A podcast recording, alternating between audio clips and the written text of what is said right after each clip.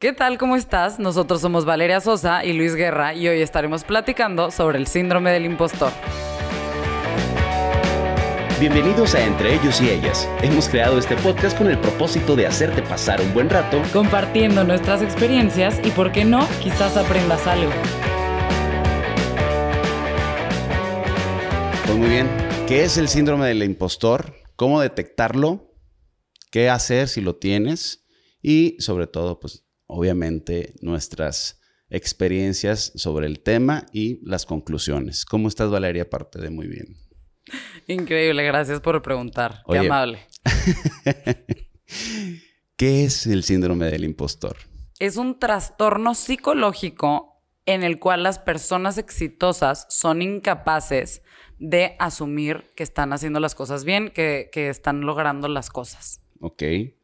Oye, eh, eso suele suceder que cuando asumes que tu éxito es cuestión de suerte, y nunca, nunca se lo achacas a, la inteligencia o a los factores externos de los que pues, tú hayas tenido para poder lograr el éxito que tienes. Eso es como la clave del síndrome del impostor. Entonces, es bien importante que lo puedas detectar teniendo, sabiendo que el trabajo duro que has hecho es parte de tu logro. Ahora, ¿qué pasa cuando tienes el síndrome del impostor?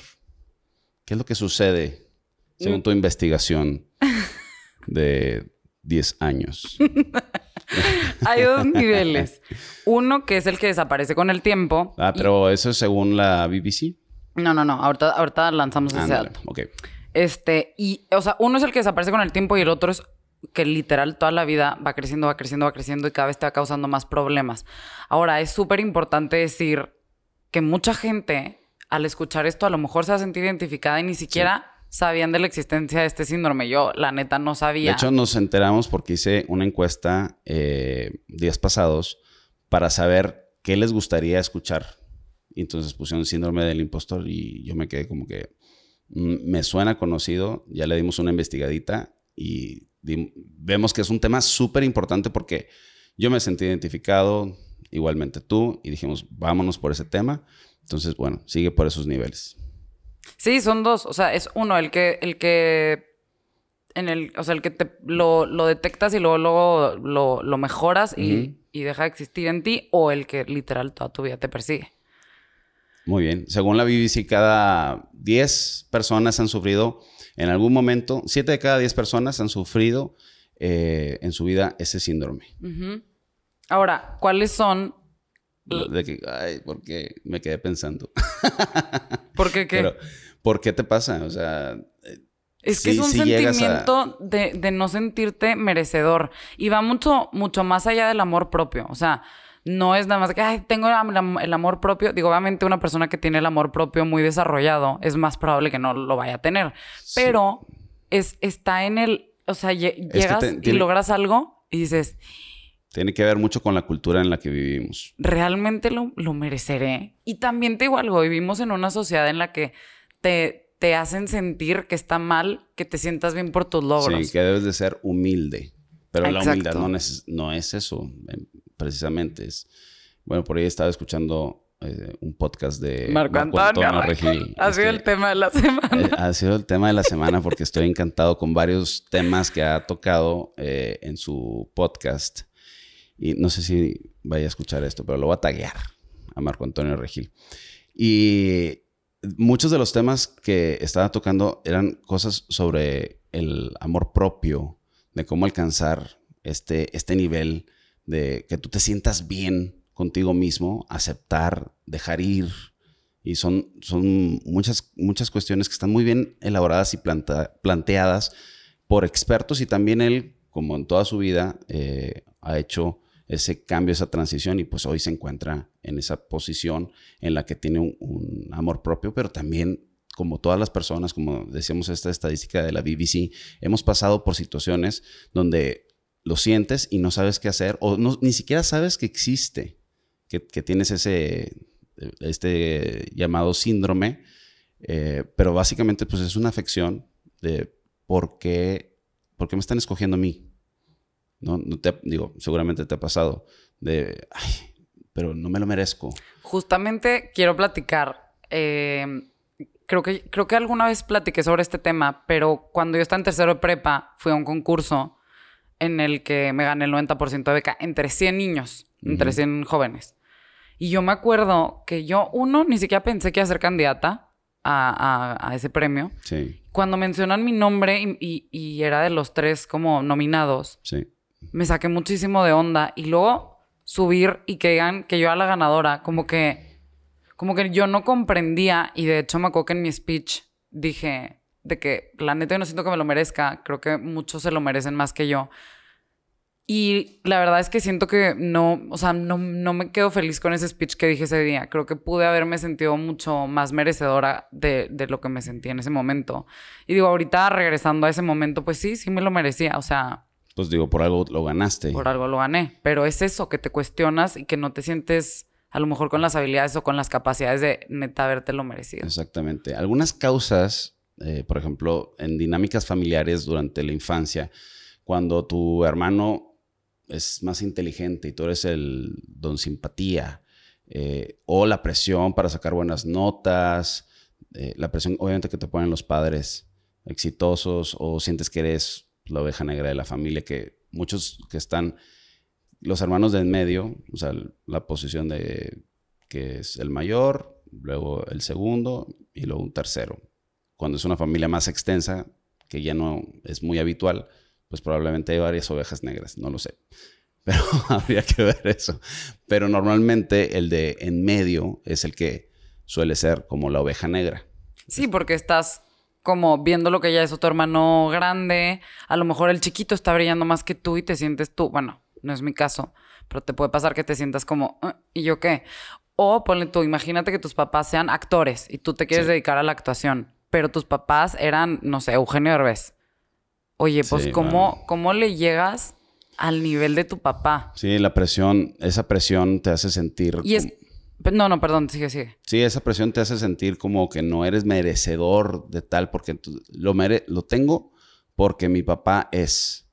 Que en eh, la cultura que tenemos mexicana, muchas veces dices, ah, es el hermano de, es el hijo de. Es la novia de. Es la novia de y no, no le das el valor a la persona como tal. Exacto. Oye, pues es Luis Guerra. Punto, se acabó. No es el hijo de del señor Guerra. Digo, mi papá, pues eh, estoy muy orgulloso de él, es muy exitoso, pero eh, cada quien hemos buscado sus rumbos y se ha pasado que a lo mejor una persona eh, llega a ser más popular. Popular no significa al mismo tiempo exitoso, ¿verdad? Digo, el éxito se mide, depende cómo cada quien mide el éxito, pero lo, que sí paga, lo que sí pasa cuando tienes ese crecimiento y llegas a un punto, también llegas a, sentir que ya no tienes como, como rumbo porque dices, bueno, pues ya conseguí esto, ¿por qué entonces? Más bien, ¿cómo lo conseguí? ¿Fue suerte? En realidad fue suerte de, los puntos que tocábamos al principio y luego empiezas a reflexionar y te sientes un poquito de miedo para seguir avanzando. Aunque, aunque avances, sigues con ese pequeño miedo de decir, es que la vez pasada fue suerte. No, son los hechos y tu forma de actuar que te llevó al punto donde estás. Entonces tienes que continuar haciendo eso para que sigas siendo la persona exitosa que te está obteniendo pues esos logros, esos logros que tienes. Que en el primer capítulo de nuestro podcast platicaba sobre el visual board que haces a principios de año. Pues sí, lo plasmas en un papel, pero no es cuestión de que va a aparecer mágicamente todo en tu vida y que va a ser suerte. Tú, viendo los objetivos que te planteas, vas a ir logrando pequeñas acciones que te van a llevar a estar en donde quieres estar. Ayer platicaba una junta con unos empresarios que han sido muy exitosos en una rama y tienen algunos años en otra rama. Una era inmobiliaria y, la nueva rama es de alimentos. Y eh, me estaban pidiendo una asesoría de alguna estrategia de marketing y publicidad. Entonces yo les decía, han, probado esto, han probado esto. Ay, es que no, yo, yo no puedo salir así, yo, yo no creo que, que sea la imagen idónea para esto. Yo, ¿por qué no? O sea, si ustedes son, son la imagen perfecta del esfuerzo, para llegar a ese punto en donde está hoy su empresa, que está a nivel internacional. Y dense cuenta, o sea, son internacionales y hoy están aquí en México, siendo mexicanos. Empezaron con la empresa en Estados Unidos y eh, fue tan exitoso que se los piden ahora acá en México. Entonces date cuenta que tú eres... Amigo, date cuenta. Date cuenta. eres la persona idónea para representar a tu empresa. Entonces se quedaron así como que, bueno, lo voy a pensar, eh, no lo sé. Le dije, no pasa nada. Con el paso del tiempo te vas a ir dando cuenta que el valor que tienes como imagen tiene mucho peso porque tú sabes cómo has creado tu empresa y hasta dónde has llegado. Entonces, justamente ese es el ejemplo, creo, exacto del síndrome del, em, del, impostor. Porque son, tenían, un, tenían un paquete que no lo han podido sacar en mucho tiempo. Y yo les digo, está padrísimo ese, ese paquete, sáquenlo. Eh, yo, seguramente ustedes son muy exigentes y ese es un punto de, sobre esto, que dicen, son, son exigentes consigo mismo, tan exigentes que prácticamente se ponen requisitos imposibles de cumplir. Y eh, ese síndrome del impostor, tú te sientes como fraude, como que mi producto tiene que ser tan bueno como las otras cosas que tengo y si no, no lo voy a sacar. Y les dije, ¿saben que yo me he rodeado de personas que son muy exitosas en estos ramos que me están platicando y lo que han hecho y he aprendido es, saca el producto, a pesar de que no sea con la mejor imagen, porque calidad tiene. Eh, cuando ofrecen un producto, el producto ya es de calidad. Ahora, la imagen puede ser no tan buena, no la mejor, pero sácalo y progresivamente lo vas mejorando. Y fue como que les hicieron el clic y uno le dijo, como son esposos, uno, uno le dijo a la otra y así, de que, ves, te estoy diciendo, ves, es que tengo dos años haciendo esto y no, yo me voy a escribir, yo lo voy a vender por Amazon, o, y les dije otras ideas y ta, ta, ta.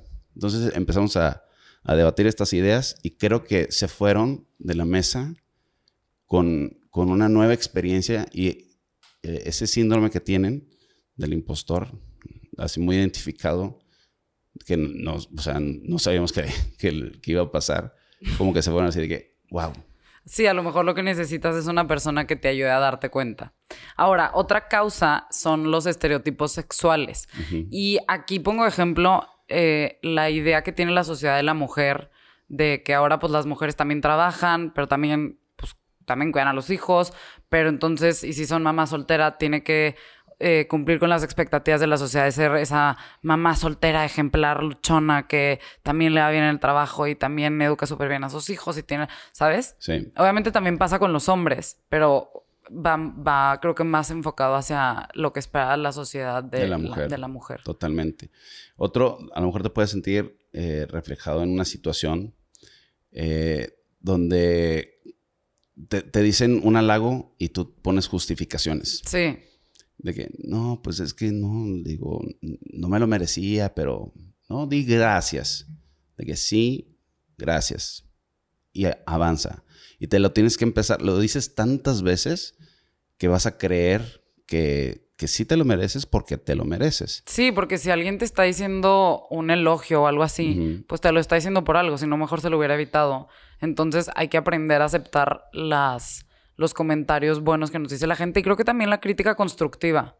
Sí. La crítica constructiva también nos puede ayudar mucho a, aceptar ese tipo Y eso es bien importante porque hay personas en nuestro entorno que, que no son no son las personas que deberían de estar. Entonces también ya en otro podcast hemos hablado de esto, de que hay que rodearte de personas que sí sean buenas para tu círculo y para tu crecimiento. Que sean genuinas. Que sean genuinas, que te lo digan, oye, creo que lo que tienes no, no, está, no está muy bien. O, oye, felicidades por lo que estás haciendo y te la creas. Y así como hay críticas eh, constructivas, también hay unas críticas que, bueno, no es crítica que no es crítica constructiva, en realidad te están criticando de una manera para, para hacerte sentir mal. Esas personas, aléjalas de tu círculo, te quedas con las críticas constructivas que por, también por eso puedes llegar a pensar que no lo mereces, porque tienes, no sé, cinco personas que te dicen que, no y otras tantas que te dicen que sí, pero tú sabes que si te lo ganaste es por algo, porque eres la persona fregona que eres. Entonces, bueno, también eh, dentro de ese punto, que, hay personas que, perdón, lo que tendrías que hacer es, si te sientes así, es escribir cuáles son esos síntomas que tienes, que por qué te sientes impostor. Lo escribes para que lo plasmes, como ahorita decías, del visual board. Yo quiero esto, esto, esto y esto. Yo me siento así, así, así, así. Y entonces también haces una lista de tus fortalezas para que te des cuenta. Y también creo que es importante anotar tus logros semanales, diarios. Diarios, si puedes, a lo mejor de repente no la vida, pero concentrarte un domingo y decir, bueno, a ver, ¿qué logré esta semana?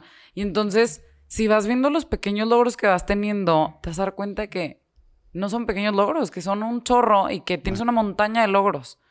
Chiquitos, grandes, medianos, del tamaño que sean, pero júntalos. Yo la neta lo voy a hacer. O sea, que, fregón estar consciente de lo que estás haciendo. Es que se te olvida que hacer pequeños pasos te llevan a un camino, un gran camino pero se nos olvida de repente de que, ah, he conseguido esto, que es mucho más fácil, por ejemplo, en el terreno, yo me muevo mucho en el terreno de lo físico, eh, por los entrenamientos, etcétera.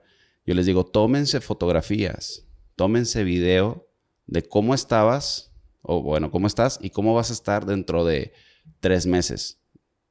Porque luego te dicen, oye, has adelgazado. No, hombre, es que me falta. Es que estoy bien gordo. Es que eh, estoy bien caderona y tal. Tómate la foto, y lo, te lo comparas en tres meses y vas a ver un resultado increíble.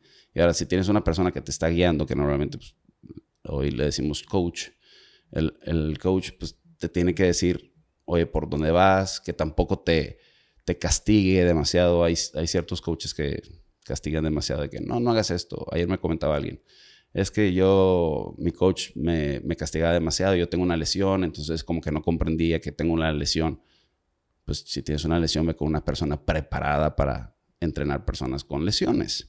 Y cuando tienes entonces eh, una persona que sí te puede guiar y tienes un resultado, puedes entonces sentir que te lo mereces porque has hecho un montón de esfuerzo para poder llegar al punto donde estás. Eso es súper importante, súper importante aprender que, que esos cambios son por pequeños logros, como ahorita comentabas. Así es. ¿Qué te quedas? ¿Con qué te quedas de esta plática? ¿Qué me quedo? Pues yo me quedo, la verdad, aprender a aceptar los elogios. Creo que eh, sí me cuesta a veces que la gente me reconozca lo que estoy haciendo bien. Con el tiempo he ido aprendiendo a aceptarlo. Está padre, está, está bonito el sentimiento que te crea eso. Em, y enfoquémonos, enfoquémonos. está muy difícil la palabra. Pero bueno. Hay que enfocarse en. Hay que enfocarse en, en, en, les digo, checar nuestros logros chiquitos, medianos y grandes y reconocer nuestro valor como personas en lo laboral y en lo, en lo personal. Muy bien. Yo me quedo en que afortunadamente en, los últimos años me he rodeado de personas que me han hecho abrir los ojos en, en los campos donde, a ver, güey, tú eres muy bueno en esto y te quedas, ay, es que no lo sé. Y tenía proyectos súper pensados hace años que hoy se están concretando, pero era por justamente esto, el síndrome de que tú sientes eh, que, que, no eres tan bueno haciendo las cosas.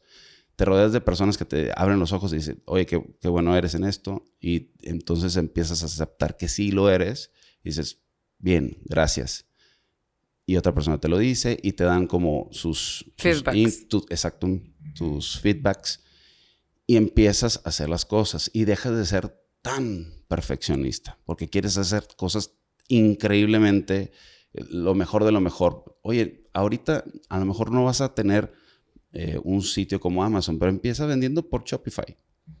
Empieza a poner tu producto en Shopify. Tan. ¿Cuál es la mejor manera de empezar? Empezando. Haciéndolo. Es, exacto. Hay que hacerlo. Y entonces eso te va a quitar el tema de que seas un fraude o que te sientas como un fraude porque estás haciendo muchas cosas para lograrlo. Así que pónganse a hacerlo, no se sientan menos y actívense en, tanto el tema laboral y en lo físico. Ahora, antes de, de terminar el podcast, quiero invitar a todas las personas, porque nunca sabemos cuál va a ser la persona que necesita. O sea, siento que solo se necesita una persona para que alguien crea en, en él mismo. Ah, Entonces, qué padre que, pueden, que puedan empezar una cadenita de si ven que alguno de sus amigos en Instagram comparte un éxito, un logro, apláudanselo. O sea, si es genuino, obviamente, no la forcen. Sí, sí, sí. Eh, y, y, empezar una cadenita de eso, de personas que vayamos aplaudiendo los logros de los demás, porque nunca sabes cuándo tu comentario le va a cambiar la vida a alguien más. Sí, empoderar a la otra persona. Exacto. Pero como dices, cuando, va, cuando tiene valor, tampoco empoderen a cualquier persona que... Sí, sí, sí, exacto. Que queda bravo y lo por dentro tú crees que no lo es. Pues... No sean hipócritas. sean genuinos. Sí, hay que ser genuinos. Perfecto. Pues muchas gracias a los que nos han visto y escuchado. Si tienen como quiera eh, algo de lo que quisieran platicar, pues escríbanos y con mucho gusto vamos a ir metiendo esos temas. Nos encanta saber eh, lo que ustedes opinan y con esto terminamos. バイバイ。